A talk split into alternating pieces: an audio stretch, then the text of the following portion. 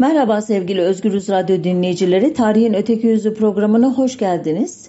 Bu hafta bundan 85 yıl önce 15 Kasım 1937 günü sabaha karşı Elazığ'da Buğday Meydanı'nda idam edilen Dersim'in dini ve toplumsal lideri Seyit Rıza'nın idamından önce yine bundan 84 yıl önce 10 Kasım 1938'de vefat eden Cumhurbaşkanı e, dönemin Atatürk'le görüşüp görüşmediğinin cevabını arayacağım. Önce biraz geriye gidip Dersim e, ve Seyit Rıza hakkında bazı temel bilgileri hatırlatayım size ki aslında hepinizin e, artık hikayeyi bildiğinizi düşünüyorum, tahmin ediyorum. En azından benim programlarımı izleyenler ya da yazdığım yazıları okuyanlar bu konuda ana fikri e, biliyorlardır ayrıntıları hatırlayamasalar bile. Ben yine de e, hafıza tazeleyeyim. Cumhuriyet'in Osmanlı'dan devraldığı köklü meselelerden biri e, olan e, Dersim müşkilesini Ankara 1925'ten 1936'ya kadar süren bir raporlama faaliyetiyle masaya koymuştu bildiğiniz gibi. 13 kadar rapor hazırlandı bu tarihler arasında 1934 yılında İskan Kanunu çıkarıldı. 1935 e, yılında Tunceli Kanunu çıkarıldı ve 1921'de Koçgiri Zaza isyanını çok e, kanlı biçimde bastıran Sakallı Nurettin Paşa'nın damadı General Abdullah Alp Doğan olağanüstü yetkilerle bölge valiliğine atandı ve Böylece Diyar e, Dersim'de e, yeni bir e, dönem başladı. Çok hızlı geçtiğimin e, farkındayım. E, özellikle e, Dersim ve Tunceli e, adlandırmalarının tarihçesini anlattım bir e, program var yine bu mecrada. E, Seyit Rıza'nın e, meclise ve Milletler Cemiyeti'ne yazdığı mektupları ele aldığım bir başka program var. Hep onlarda da böyle değindiğimi hatırlıyorum bu konulara. Ama esas meselemiz Seyit Rıza idamdan önce Atatürk'le görüştü mü görüşmedi mi olduğu için hızlıca geçiyorum bu başlıkları. Alp Doğan Paşa göreve başladıktan sonra e, Dersim'in Amutka, Kahmut, Karaoğlan, Sin, Haydaran, Danzik ve Pah gibi stratejik merkezleri bucak yapılmış. Bu bucaklara birer karakol inşa edilmeye başlanmıştı. Ardından da Elazığ'da bir istiklal mahkemesi kurulmuştu. 1936 yılında adli kayıtlara geçen 3700 suçludan silahlarını teslim etmesi istenmişti. Bunlardan 2000'i de silahlarını teslim etmiş. Ancak Alp Doğan Paşa bununla tatmin olmamış tedbirleri arttırdıkça arttırmış sonunda da Dersim bir açık hava hapishanesine dönmüştü. Yıllardır resmi tarihçiler ve onlara yakın çevreler Dersim'e askeri harekat yapılmasının gerekçesi olarak o dönemin Malatya Emniyet Müdürü ileriki yılların Dışişleri Bakanı İhsan Sabri Çağlayangil'in anılarındaki şu e, satırlara atıf yaparlar. Yıl 1937 Şükrü Sökmen Süer Atatürk döneminin ünlü emniyet genel müdürlerinden bir gün beni çağırdı. Atatürk Diyarbakır'da Singeç Köprüsü'nü açmaya gidecek dedi. O tarihte Seyit Rıza Dersim'in lideri aynı zamanda kendisi peygamber sülalesinden geliyor. Seyit Rıza'nın bir de dini kimliği var. Fırat Şeytan Köprüsü başında bir karakol var. Bu köprüye Seyit Rıza ve birkaç destekçi ağlardan oluşan tayfaları bir baskın düzenliyorlar baskında karakol yakılıyor ve 33 asker şehit ediliyor. İşte bu olay Dersim isyanının başlamasıdır. Ta, e, Çağlayangil'in anılarını Tanju Cılızoğlu gazeteci 1980'lerde kaleme almış. Kitabın ilk baskısı 1990 yılında yapılmıştı. Anılar bence çok değerlidir. Nitekim Dersim'de mağaralara doldurulan Dersimlerin Çağlayangil'in deyişiyle fareler gibi gazlarla boğularak öldürüldüğünü yine Çağlayangil'in Kemal Kılıçdaroğlu ile yaptığı bir röportajdan öğrenmiştik. Ee, Seyit Rıza ve arkadaşlarının nasıl hukuk dışı yollarla idama mahkum edildiğini de ondan öğrenecektik. Ee, Seyit Rıza'nın son sözlerinde o anlatmıştı bize ancak Çağlayangil ya bu hatırasında yanılıyor ya da Seyit Rıza'nın asılmasındaki dramatik rolü yüzünden Dersim harekatını meşrulaştırma ihtiyacı duyup yalan söylüyor. Çünkü Çağlayangil'in e, sözünü ettiği Singeç Köprüsü Diyarbakır'da değil Pertek ile Hozat arasında.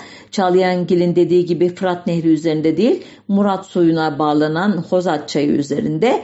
Ama daha önemlisi köprü Dersim'deki birinci harekat bittikten ve Seyit Rıza idam edildikten iki gün sonra yani 17 Kasım 1937'de açılışı bizzat Atatürk tarafından yapılmış beton bir köprü Dersim harekatının e, gerçekten nasıl başladığını ise yine bir başka resmi kaynaktan aktaracağım size. Çünkü e, başka bir kaynaktan aktardığım zaman muhtemelen ama öyle demiyorlardı ama böyleydi aslında diye itiraz edenleri duyacaksınız. Onun için sizi doğrudan Türkiye Cumhuriyeti'nde Ayaklanmalar adlı kitaba götüreceğim. Bu kitap Genelkurmay yayını Reşat Hallı'nın editörlüğünde yayınlanmış bir yayın. O şöyle diyor e, harekatın başlangıcını şu cümlelerle anlatıyor. İlk olay Pah bucağı ile Kahmut bucağını birbirine bağlayan Harçik deresi üzerindeki tahta köprünün 20-21 Mart 1937 gecesi saat 23 sıralarında Demenan ve Haydaranlılar tarafından yıkılması ve köprü ile Kahmut arasındaki telefon hattının tahrip edilmesiyle başladı. Biraz e, böyle askeri bazı şeyler söylüyor. Atlıyorum o bölümleri. Devam ediyorum. 26-27 Mart 1937 gecesi Sin Karakolu ile Bucak arasındaki telefon irtibatının kesilmesi ve aynı gece saat 21 sıralarında Bucak merkezine kimlikleri bilinmeyen şahısların ateş baskını yapması olayı üzerine 4. Genel Müfettişlik durumu bir raporla üst makamlara bildirmekle beraber yapılması kararlaştırılan Tunceli Harekatı üzerindeki görüşünü de açıklamıştı. 4. Genel Müfettişliğe göre hükümet 500 jandarma ile bir uçak bölüğünü bu işe ayırmalı, 17. tümeni de kuvvetlendirmeliydi. Genelkurmay belgesindeki adı verilen Harçık Köprüsü e, devletin değil Dersimlilerin kendi ulaşımları için yaptıkları ahşap bir köprü. Dolayısıyla Dersimliler devletin köprüsünü değil kendi tahta köprülerini yıkmışlar. Nedeni de bir iddiaya göre bir askerin bir kadına tecavüz etmesine verilen tepki. Bir iddiaya göre ise devlet güçlerinin epeydir e, kendilerine yönelik bir harekat hazırlığı içinde olduklarını fark ettikleri için onu engelleme çabası. Bu olay, bu köprü yakılışı daha sonradan resmi tarihçi e, geçinen öyle diyelim uzmanlığı kesinlikle e, e, konu bile edilmeyecek kadar alt düzeylerde olan pek çok kişi tarafından e, Harçık Köprüsü yakıldı. 33 jandarma erimiz e, şehit edildi. Onun üzerine devlet bu harekata başladı diye tümüyle yalan uydurma bir şeye e, ne diyelim sahte bilgiye dönüşecek ki biraz önce satır satır okudum Genelkurmay'ın e, e, ifadelerini. Tek bir jandarma öldürülmesinden dahi söz etmiyor. Köprü yakılması, hatların kesilmesi ve biz diyor bir harekata e, başlamak üzere de raporumuzu sunduk diyor. Hakikaten de e, çok e, kısa sürede daha önceden de zaten pek çok hazırlığı yapılmış olduğu için çok da zaman alacak bir şey değildi tabi devlet için. E, 1 Mayıs'tan itibaren e, Dersim'e bombalar yağdırılmaya başlanıyor. E, 4 Mayıs 1937 tarihinde e, Mustafa Kemal Atatürk ve e, Başbakan İsmet İnönü ve diğer e, işte yetkililerin imzasıyla bir e, Dersim Harekat e, kararnamesi çıkarılıyor ve Dersim bombalanmaya başlanıyor. Bu bombardımanı yapan e, kişilerden biri de Atatürk'ün manevi kızı Sabiha Gökçen e, olacak.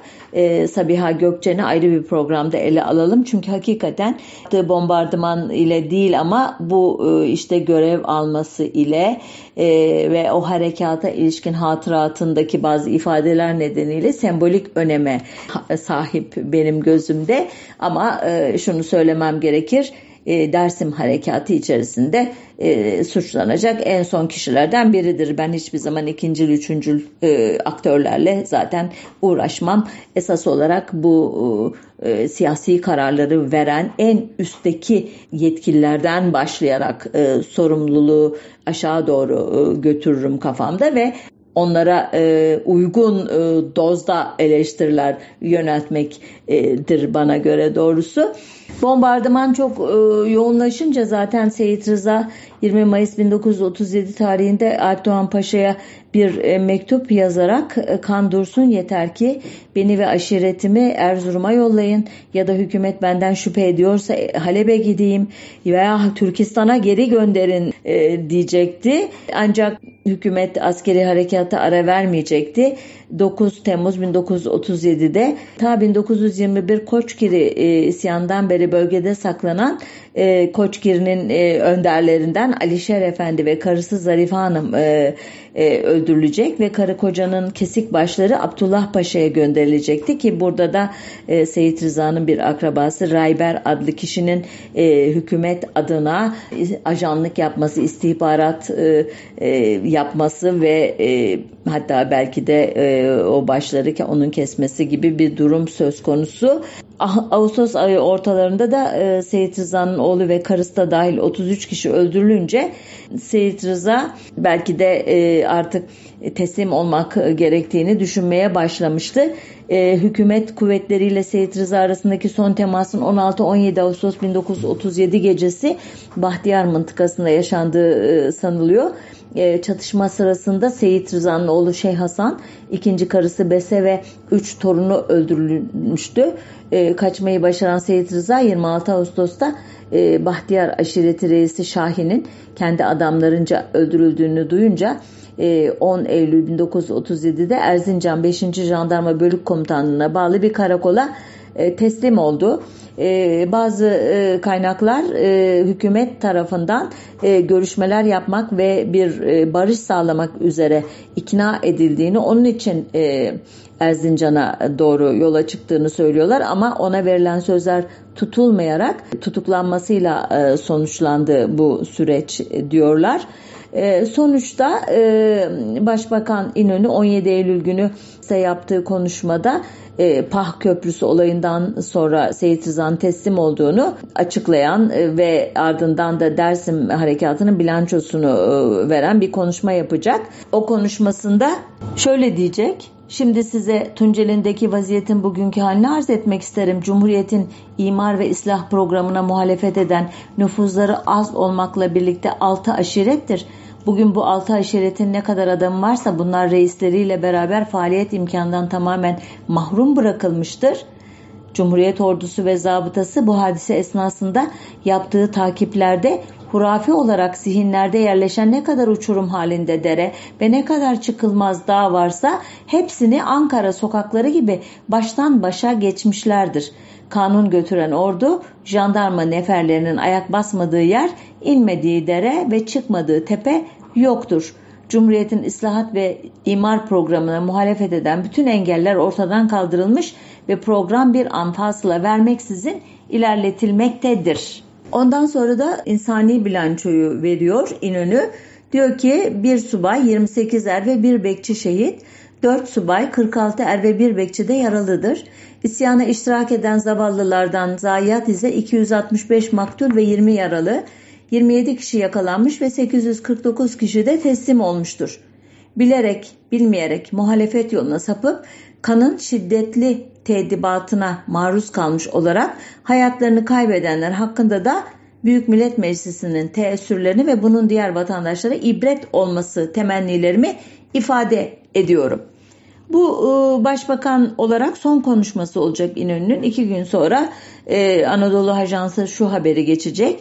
Başvekil Malatya Mebusu İsmet İnönü'nün talep ve ricası üzerine Cumhur Reisi Atatürk tarafından bir buçuk ay mezuniyet yani izin verilmiş ve başvekalet vekaletine iktisat vekili Celal Bayar tayin edilmiştir. Konumuz bu değil ama zaten bu konuyu da yani e, İnönü'nün görevden ayrılıp yerine Bayar'ın geçmesini de bu mecrada bir programda uzun uzun anlatmıştım. Bizi ilgilendiren boyutu da yok bu aşamada bu değişikliğin ama şunu biliyoruz artık Başbakan, Başvekil Celal Bayar, İnönü değil. Bu dönemde Seyit Rıza ve arkadaşlarının ki toplam 58 kişi oldukları sanılıyor duruşması başlıyor. 18 Ekim 1937 günü Elazığ'da Ahmet Emin Yalman'ın Tan gazetesine göre İlk günkü duruşmada Seyit Rıza ve adamlarının 20-21 Mart 1937 gecesi Kahmut Köprüsü'nü yaktıklarını iddia eden şahit ifadesine Seyit Rıza Allah'a, devlete karşı gelmek için kudurmuş muyum ben diye haykırarak itiraz etmiş.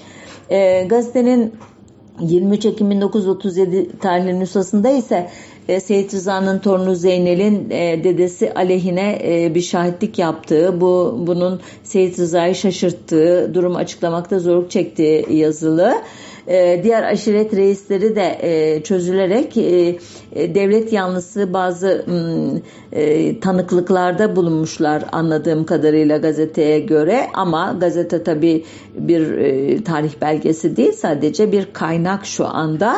Sonunda böyle şeyler duruşmalar devam ediyor e, ballandıra ballandıra anlatıyor Tan gazetesi bu olayları. Ahmet Emin Yalman'ın gazetesi bilmiyorum söyledim mi demin. E, ve nihayet 16 Kasım 1937 tarihli nüshasında acı sonu ilan ediyor. Diyor ki Tunceli hadisesine ait muhakeme hitam bulmuştur yani bitmiştir. Tunceli'de isyan eden 58 suçluya e, karar tefhim edilmiştir yani okunmuştur yüzlerine. Bu karara göre suçlulardan 11'i idama mahkum olmuş. Fakat içlerinden dördü hakkında idam cezası yaşların geçkin olmasından dolayı 30 sene ağır hapse tahvil edilmiştir. Diğer 7 idam mahkumu ise şunlardır diyor. Seyit Rıza ile oğlu Hüseyin ve Seyhanlı aşireti reisi Hasso Seydi ve Yusufanlı aşiret reisi Kamer oğlu Fındık ve Demerhanlı aşiret reisi Cebrail oğlu Hasan, Kureyşanlı Uli, Ulikeye oğlu Hasan ve Mirza Ali oğlu Ali'dir. İdam hükümleri bu sabah infaz edilmiştir. 14 suçlu hakkında beraat kararı verilmiştir. Diğer suçlular da muhtelif ağır cezalara mahkum olmuşlardır. Şimdi bu 16 e, Kasım tarihli gazete. E, demek ki daha klişeleri falan daha önceden hazırlamış. Çünkü 15 Kasım gecesi sabaha karşı yapılan e, son duruşmadan e, sonra hemen idam cezaları uygulanıyor. E, bunları baskıya yetiştirecek kadar hazırlıklı imiş gazeteciler. Şimdi bu gazete elbette o da resmi tarih belgesi ama daha da resmi tarih belgesi olarak biraz önce adını andığım Malatya Emniyet Müdürü İhsan Sabri Çağlayangil'in hatıraları var. Ee, İhsan Sabri Çağlayangil otellerde Malatya Emniyet Müdürü daha sonra e, merkeze e, geçecek veya ileride de e, e, Süleyman Demirel hükümeti döneminde e, Dışişleri Bakanı olacak. Hep yani devlet e, bürokrasisinin en tepelerinde görev yapan bir muhtemet adam kendisi. O e, Seyit Rıza ve e, arkadaşlarının e, idamlarını şöyle anlatıyor. Biraz önceden alarak e, hatırasından okuyorum. Aradan aylar geçti. Seyit Rıza ve çevresi yakalandı. Mahkemeleri sürüyor. İşte bu sırada Atatürk Diyarbakır'daki yeni yapılan Singeç köprüsünü açmaya gidecek deyip ondan sonra e, devam ediyor benim size daha önce okuduğum ve aslında yanlış uydurma bilgiler bunlar dediğim şeyleri söylüyor. E, işte Atatürk e, Singeç Köprüsü'nü açmaya gidecek. Dersim hareketi bitti. Beyaz donlu, 6 bin doğulu Elazığ'a dolmuş Atatürk'ten Seyit Rıza'nın hayatını bağışlamasını isteyecekler. Beyaz donluların Atatürk'ün karşısına çıkmasına meydan vermeyelim dedi bana diyor Emniyet Genel Müdürü Şükrü Sökmen Süer. 1937 ee, yılında diyor resmi tatil günü cumartesi öğleden sonra Atatürk pazartesi günü Elazığ'a gelecek. Bizden istenenler asılacak asılsın ve Atatürk'ün karşısına beyaz donlular çıktığı zaman iş işten geçmiş olsun. Beyaz donlular dediği anlıyorsunuz e, yoksul, gariban, e, Kürt e, halkını o giydikleri e, e, giysilerin e, rengiyle e, tarif ediyor. Yani bir adları yok beyaz donlular e, diye onları etiketliyor. Ve şöyle devam ediyor. O dönemde Elazığ valisi Şükrü Bey, savcı Hatemi Senihi Bey, emniyet müdürü Sezerli İbrahim Bey, savcı yardımcısı da arkadaşıydı diyor. Şükrü e, Sökmen Süer sivillerden Emniyet Genel Müdürlüğü'nün siyasi şubesinden istediklerini al. Atatürk'ün istasyondan halk evine kadar korunması da size ait dedi. Başta Macar Mustafa olmak üzere 6 kişi alıp yola çıktım. Trenle Elazığ'a vardım. Emniyet Müdürü İbrahim Bey'e gittim. Savcı için kural dışı bir şey yapmaz. Mümkün değil dedi. Savcıya gittim, durumu kendisine anlattım. Bu konuda Adalet Bakanlığı'ndan bir şifre aldığını ama mahkemelerin cumartesi tatil olduğunu, tatilde ise sonuç almanın mümkün olmadığını bana bildirdi ve ekledi. Ben de mahkemeleri etkileyemem. Yani alelacele apar topar yargılayacaklar ama e, direniyor e, savcı çünkü kurallara bağlı biri. Oysa diyor İhsan Sabri Çağlayangil biz mahkemenin kararını Atatürk gelmeden evvel vermesini ve geldiğinde Seyit Rıza meselesinin kapanmış olmasını istiyorduk. Ben bunu halletmek için hükümet tarafından buraya gönderilmiştim. Şimdi burada bir parantez açıyorum. Neden Atatürk geliyor e, diye merak edebilirsiniz. İlginç bir şekilde Atatürk bu yargılamaların yapıldığı e, günlerde daha karar e, duruşması da yapılmadan e, Ankara'dan bir doğu seyahatine çıkmaya karar veriyor. 12 Kasım 1937 günü Ankara'dan özel beyaz treniyle başlıyor. İlk durağı 13 Kasım'da Sivas, Heyet 14 Kasım'da Malatya'ya geçiyor. Aynı gün 14'de şehirden ayrılıyor. Bundan sonrası biraz karışık. Onun için burada bırakıp tekrar İhsan Sabri Çağlayangil'in hatıralarına dönmek istiyorum. Şimdi hem Mustafa Kemal Atatürk bir yargılama olduğunu biliyor. İdam cezalarının verildiği biliniyor. Çünkü daha gazeteler şu gün karar verilecek diye e, belirtiyor e, şeyi. Yani her şey zaten ellerinde. Savcıya e, yargılamayı nasıl yaptırdığını falan biraz sonra biraz da anlatacak şey. E, buna rağmen niye o geziye çıkıyor ve neden Atatürk'le karşılaşması istenmiyor? Yani değil mi? Madem öyle devletin e, başı ve bu kadar önem verilen bir bölge o olay bastırılmış ve o olayların lideri olarak görülen kişiyi de Atatürk'ün değil mi e, görmek istemesi gayet mantıklı. En azından bir e, şekli şemali ne, ne diyor bu adam, talepleri neydi e, veya ne diyeyim devletin e, ona bakışını yüzüne karşı da e, söylemesi e, e, bence e, olabilirdi. Ama bir şekilde hep Atatürk'ten kaçırılarak bir şeyler yapmaya çalıştığını ima ediyor, iddia ediyor ya da İhsan Sabri Çağlayangil. Şöyle devam ediyor. Savcı yardımcısı hukuktan sınıf arkadaşım bana sen valiye söyle bu savcı rapor alsın gitsin. Ben senin istediğini yaparım dedi. Aman aman aman ne kadar tanıdık değil mi ee, sevgili dinleyiciler? e, bağımsız e, yargı e, nasıl e, bağımlı hale geliyor. Kendisi de gönüllü aslında bu işe e, bazı yargı unsurları. Ee, ve e, biz mahkemenin diyor tatil günü işlemesini ve alınacak sonucun infazını istiyorduk. Savcı rapor aldı. Çünkü o kurallara bağlı ben bu işe karışmam demiş. Arkadaşım vekil olarak savcının yerine geçti. Mahkeme hakimini evinde buldum. Gittiğimde mahkemenin aldığı kararları yazdırıyordu. Hakimle konuştuk. Kendisi kararı daktiloya çektirmekle meşguldü. Devir CHP devri herkes çekiniyor. Hakim bana cumartesi mahkeme toplanmaz ancak pazartesi günü mahkemeyi toplar kararı veririz. Salı günü de idam hükümlerini yerine getiririz dedi. Bakar mısınız daha yargılama yapmadan sanıkların e, işte e, son sözlerini bile dinlemeden e, veya yeni bir delil var mı yok mu araştırmadan idam cezası vermeye karar vermiş ve bunu da sanıklardan önce İhsan Sabri Çağlayangil'e söylüyor. Sonuçta e, yine Çağlayangil'in hatıralarına devam ediyoruz. Gerçekten bir e, şey hukuk skandalı aslında bu hatıralar. O zamanlar diyor 4. bölgede yani Alp Doğan'ın başında olduğu olağanüstü hal valiliği bölgesinde temiz hakkı yoktu. Abdullah Paşa sıkı yönetim kumandanı olarak kararı tasdik edecek. O da yukarıdaki karar tasdik olunur demiş basmış boş kağıda imzasını. Yukarıya Abdullah Paşa'nın idamı diye yazsanız kendisi asılacak. Yani bir de alay ediyor Çağlayangil aslında o durumla ama kendisi bu işin mimarı bu arada. Devam ediyor yine. Hakime dedik ki bu dediğiniz gün Atatürk geliyor maksat hasıl olmuyor ki. Yani o pazartesi günü gelip salı asılırsa Atatürk gelmiş olacak. Biz on, o gelmeden bunu yapmalıyız demek dedim diyor. Hakim de başka bir şey yapılamaz deyip kestirip attı. Adam cesurmuş aslında. Ben de Kendilerine sordum. Sizin saat 17'den sonra davaya devam ettiğiniz olmuyor mu? O çok oluyor. Gün oluyor 9'lara 10'lara kadar çalışıyoruz cevabını verdi. E sondan 5 saat ihlal ediyorsunuz da baştan 5 saat ihlal etseniz olmuyor mu? Yani pazar akşamı sahurdan sonra mahkemeyi açarız. Pazartesi günü 24'te başlıyor dedim. Hakim elektrikler kesiliyor dedi. Ona da çare bulduk. Otomobil farlarıyla hapishaneyi aydınlatırız. Halk evine lüksler koyarız. Hakim bu defa Sami'in yani hazır bulunanlar şahitler yok dedi. Ona da çare bulduk. Sami'ini de getiririz. Kaç kişi asılacak? Onu karardan önce söyleyemem dedi. Aman aman ne e, lütfetmiş yani sonuçta. Ama ekledi. Savcı 27 kişinin idamını istedi. Biz ona göre mi hazırlığımızı yapalım? Bilemem dedi.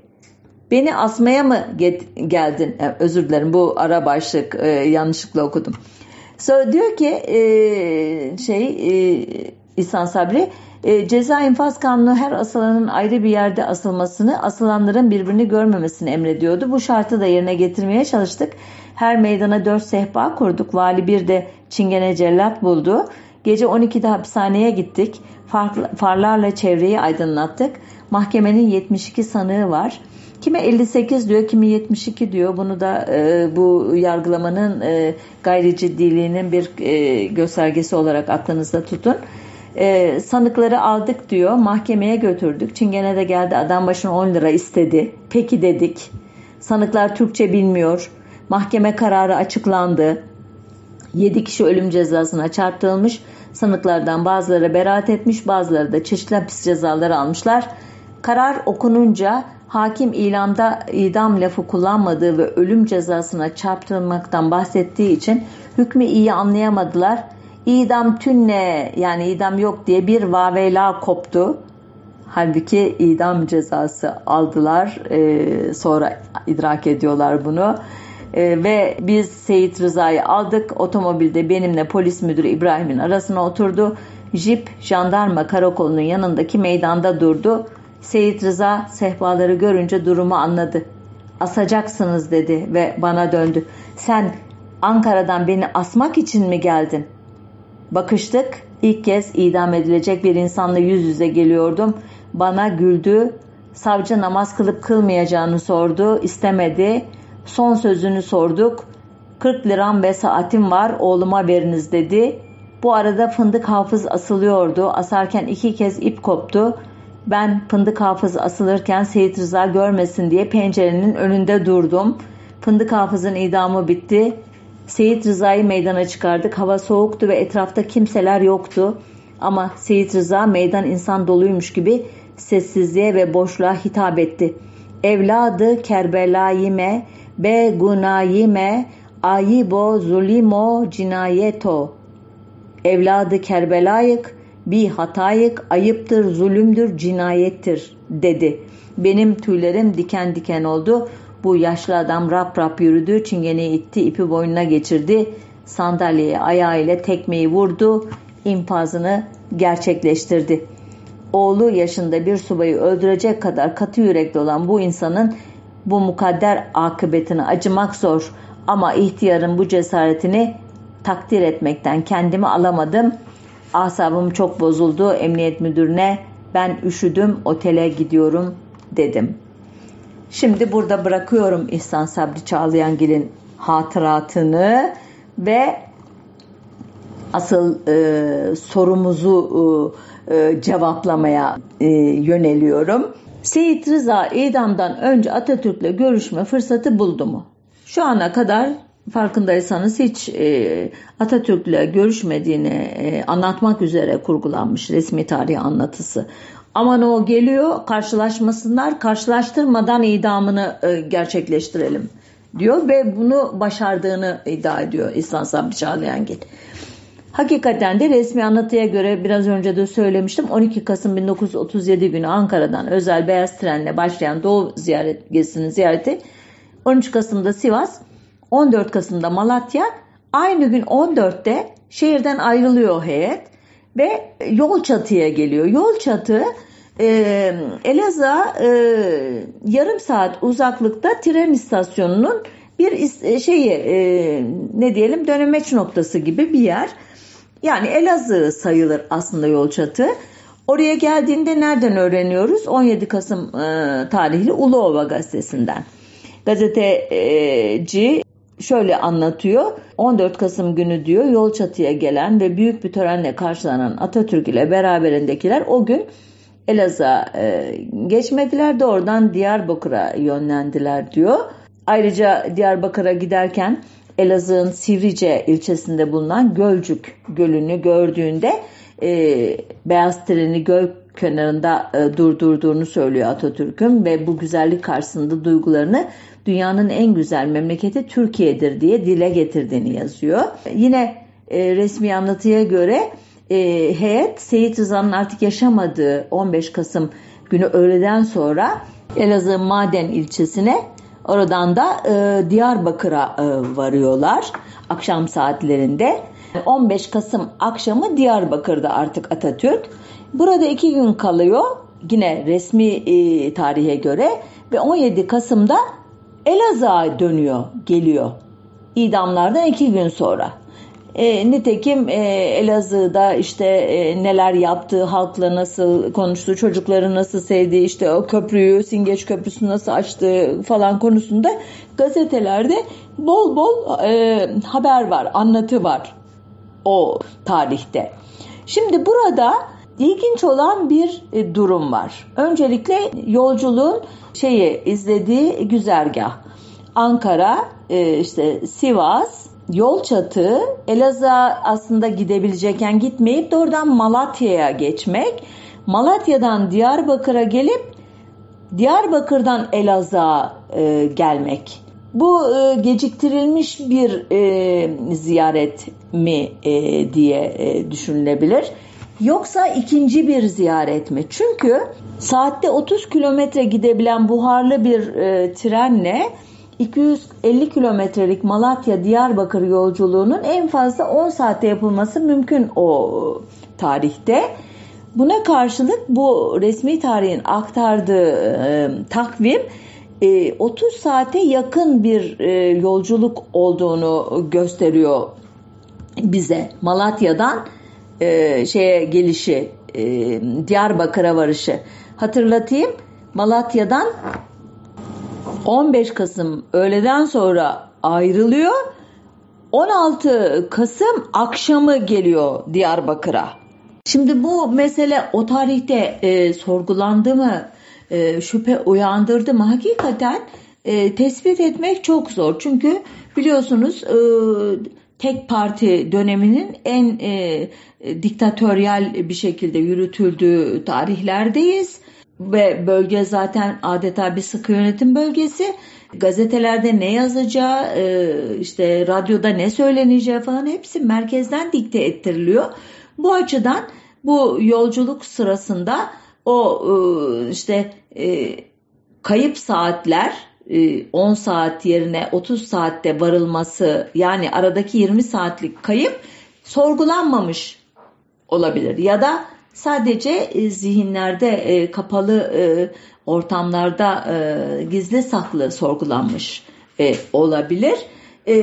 Bu kayıp 20 saatte nerede olduğuna dair ilk kez o sıralarda Kırmancıya Beleke dergisinde yayın yönetmeni idi. Serhat Halis arkadaşımız bu konuda bir yazı yazmıştı. Ben de onu e, takiben e, bu konuyu gazetede e, bir yazıya dökmüştüm. Onun arkasından pek çok kişi e, aynı materyalleri kullanarak e, yazılar yazdı. E, e, kimi bize atıfta hiç bulunmadı sağ olsunlar. E, ama en azından Serhat Halis'e e, atıfta bulunmuşlar. E, okuduğum bazı e, makalelerde ona fark ettim. Benden hiç söz etmiyorlar ama ondan söz ediyorlar. Bu da güzel. Sonuçta bazı ipuçlarını değerlendirerek e, Atatürk'ün aslında e, Yolçatı'da o geceyi geçirdiğini e, anlayabiliyoruz. Nasıl? Eğer e, resmi tarihin iddia ettiği gibi Atatürk'ü taşıyan tren 14 Kasım 1937 günü saat 14'te Malatya'dan ayrıldıysa ve Elazığ'a uğramadan yola devam ettiyse tren yol üzerindeki Sivrice Gölü'nün ki biraz önce adını andım Atatürk'ün hani çok beğendiği Türkiye çok güzel bir ülke demesine neden olan o Gölcük önünden o günün akşamı e, geçmek durumunda idi. Oysa o gün trende olanlardan Osman Zeki Genç Osman'ın e, yıllar sonra anlattığına göre tren gölün önünden sabahın erken saatlerinde geçmişti. Ama hangi günün sabahı onu açıklamıyor e, yazar. Ki bu e, genç Osman kim? Gazeteci, bürokrat ve 1960'taki kurucu mecliste yani e, 27 Mayıs e, darbesinden sonra oluşturulan mecliste basın sözcülüğü yapan bir kişi. O da devlet e, ricalinden yani. E, Hazar Gölü adını Atatürk koydu başlıklı e, yazısından aktarıyorum bu anısını. Yazıda Dünkü Bugünkü Yarınki Elazığ dergisinin 1974 tarihli özel sayısında çıkmış. Ee, şöyle diyor Genç Osman, rahmetli Atatürk Diyarbakır'a gidiyordu. Demiryolu gölün kıyısından geçer. Sabahın serinliğiydi. Hususi trenini durdurdu. Gölün kıyısına indi. Hmm. Hangi sabah ancak bu? Biraz daha farklı bir bilgi. 16 Kasım 1937 tarihli Ulus Gazetesi'nde de var. Anlaşılan gazeteci e, e, bu saat meselelerinin e, ileride nasıl önemli olacağını e, gözden kaçırmış ve bir anlamda e, ne diyelim e, lapsus yapmış. Diyor ki Atatürk öğle yemeklerini Gölcük'te yemişler ve trenlerinden inerek göl kenarında 2 saat kadar devam eden tetkiklerde bulunmuşlar. Alakadarlara bazı emirler vermişlerdir. Şimdi öğle yemeğini yemek için öğle yemeği saatlerinde en geç gelmek lazım. Biraz önceki Zeki Genç Osman'ın e, tanıklığında ise sabah saatlerinde geldi diyor. Sabah saatlerinde geldi e, treni durdurdu göl kıyısında dolaştı diyor. Demek ki sabah gelip e, dolaştıktan vesaireden sonra öğle yemeğini de göl kıyısında yemiş. Böylece Malatya'dan 14'te ayrılan e, Mustafa Kemal'in bir e, gün ama hangi gün e, sabah saatinde e, Sivrice yakınlarında olduğunu öğreniyoruz. Sabah ve öğle saatlerinde. Halbuki normalde eğer e, takvim bize açıklandığı gibi olsa idi o e, akşam saatlerinde oraya gelmeli idi. Demek ki Malatya'dan Diyarbakır'a gidiş hikayesinde bir kopukluk var. Neydi e, Malatya'dan sonraki özür dilerim önceki hikaye? Yol çatıda konaklama meselesi. Yol çatıda durdu sonra Malatya'ya gitti. Acaba o geceyi yol çatıda geçirmiş olabilir mi diye soruyor e, bu konuda e, şüpheli olan öteki tarihçiler nerede e, konaklamış olabilir? E, Yolçatı Merkez İstasyonu'nda bekleyen treninde o geceyi geçirmiş olabilir. Niye bunu yapmış olabilir? Çünkü o gece e, Seyit Rıza'nın idamı gerçekleşecek.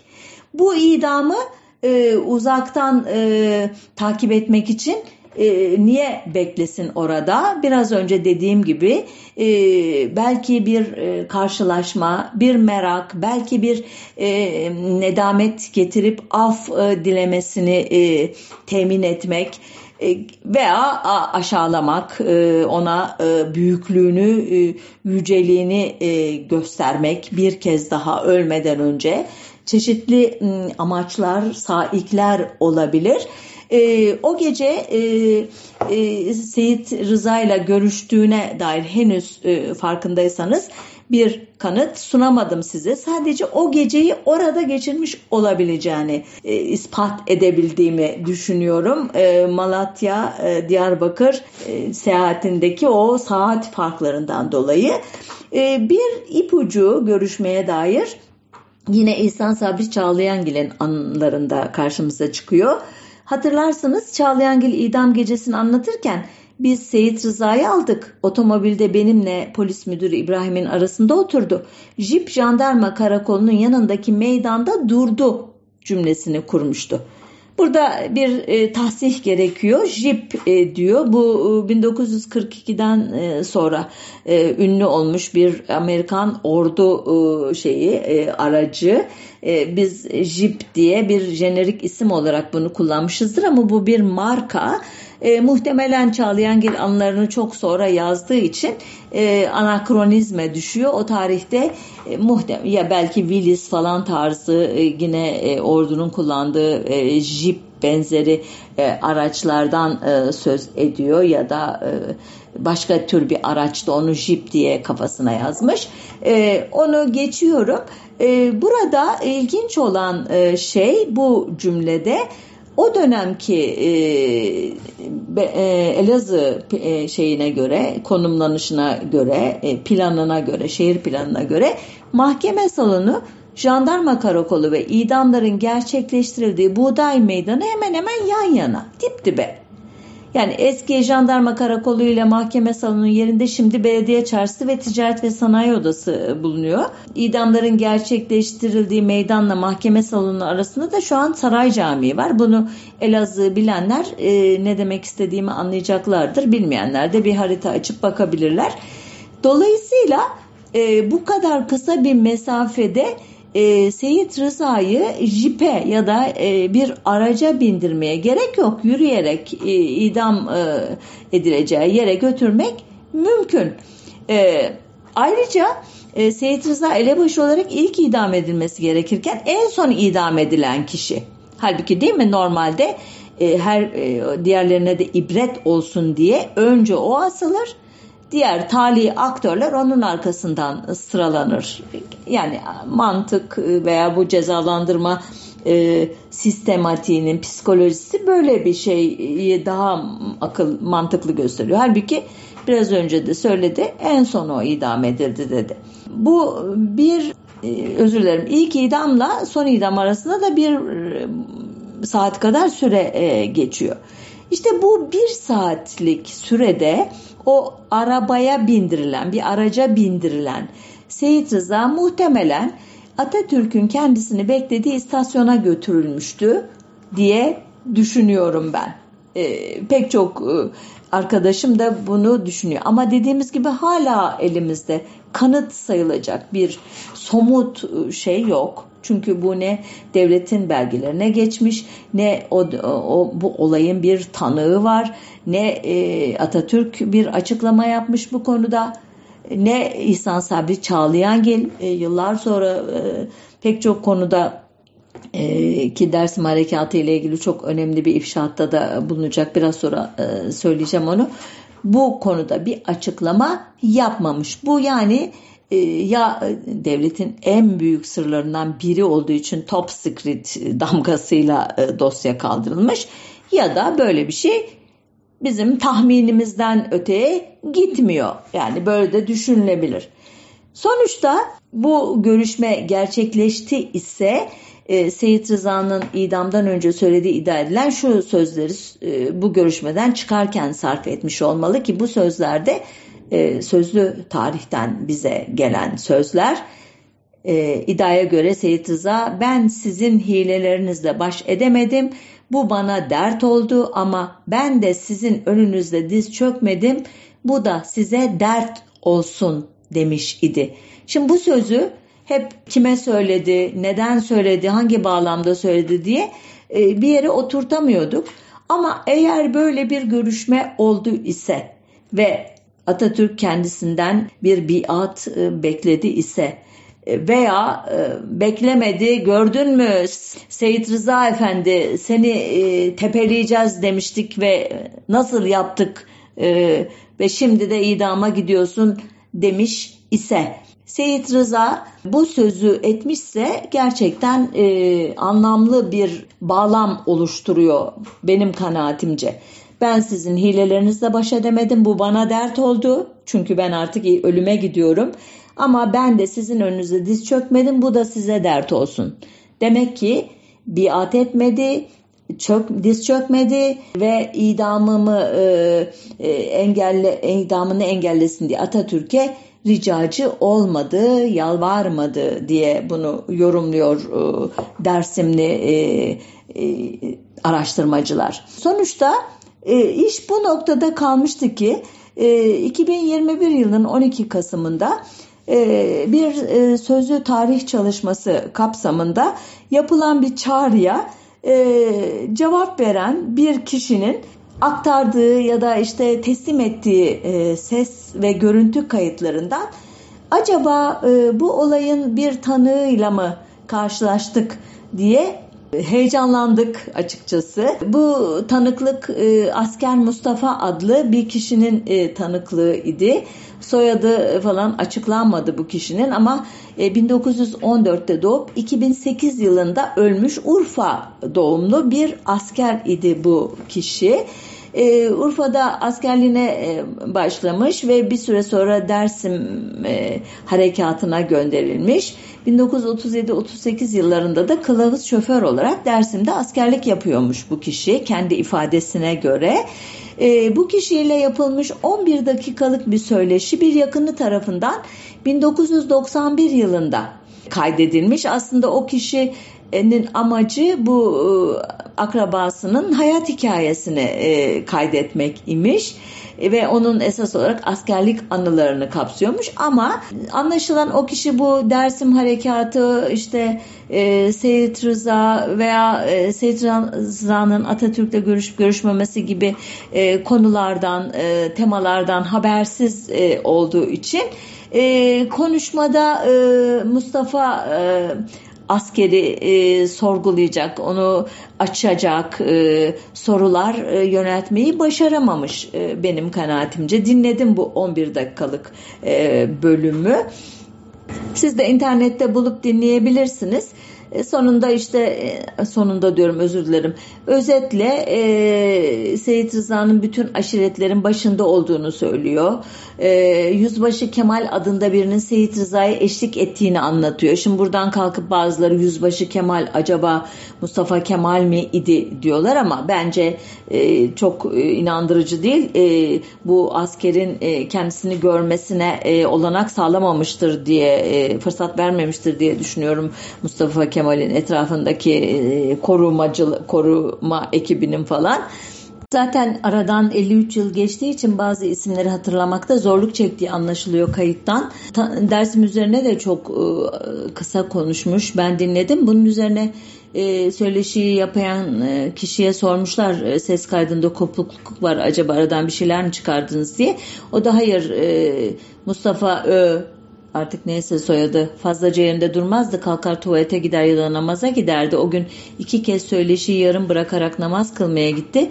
E, Seyit Rıza'nın torunu e, Polat'ın ismini namaz dönüşü hatırladı. O kalkıp giderken teybi kapatıp geldiğinde yeniden devam ediyordum. Kopukluklar bu nedenle oluştu. Aradan bölüm çıkarmadım e, demiş. Yine bu konuşmayı yapan e, kişinin anlatımına göre e, bu kişi Dersimli falan değil hatırlarsanız Urfalı. Kürtleri de sevmezmiş e, onları köylü dağlı olarak görülmüş. Kendisi Rüşdiye'ye kadar okumuş. Eski ve yeni yazı bilen iyi bir CHP'liymiş. Yani biraz sonra e, daha biraz net olarak anlatacağım üzere Seyit Rıza'yı bir araçla bir yere götürdüğünü e, söylediği bölümde e, benim gibi öteki tarihçilik yapmak ya da Dersimli olduğu için bu e, söylentiye e, bir açıklık getirmek için hafızasını e, çarpıtan falan veya birisi değil bu. Bu tamamen 1991 yılında bir başka amaçla yapılan bir söyleşinin içerisinde söyleyip geçtiği birkaç cümle kırıntısından heyecanlanıyor bu konuyla ilgilenenler. O 11 dakikanın içerisinde dediğim gibi Seyit Rıza'yı arabayla bir yere götürdüğünden söz ediyor ama bu e, kişi görüşmeyi yapan e, belli bir bilinçte olmadığı için tam olarak nereye götürdün? E, gittiğiniz yerde kim vardı, özel bir durum var mıydı gibi irdeleyici sorular sormuyor. Bu açıdan e, belki de e, bu kişinin Seyit Rıza'yı tutuklu olduğu e, Erzincan'dan Elazığ'a getirdiğini de düşünebiliriz. Ya da e, Elazığ'da yargılandıktan sonra e, işte İhsan Sabri Çağlayangil'in e, dediği gibi arabaya bindiğinde şoför o idi ve onu istasyona yol çatıya götürmüştü. Ama dediğim gibi o 11 dakikalık e, kayıtta bunları anlamak mümkün değil. Ee, özetlersek bugüne kadar elimizde e, Mustafa Kemal Atatürk'le Seyit Rıza'nın görüştüğüne dair somut bir kanıt yok. Sadece e, ne denir buna ikinci e, kanıtlar var. O da 12 e, Kasım'da başlayıp 17 e, Kasım'da işte tekrar Elazığ'da biten o seyahat sırasında e, Atatürk ve heyetinin iddiaya göre Malatya'dan Diyarbakır'a geldikleri o 30 saat içerisindeki 20 saatlik kayıp zaman dilimi üzerine bir fikir jimnastiği yapıyoruz. Bu 20 e, saatlik süreyi yol çatıdaki istasyonda geçirdiğini ve yine İhsan Sabri Çağlayangil'in hatıratında söz ettiği gibi Seyit Rıza'nın bir arabaya bindirilerek ki bindirilmemesi e, yani bindirilmesine hiç ihtiyaç olmadığı halde bindirilmesinden kalkarak bir yere götürüldüğünü yine akıl yürüterek çıkarıyoruz.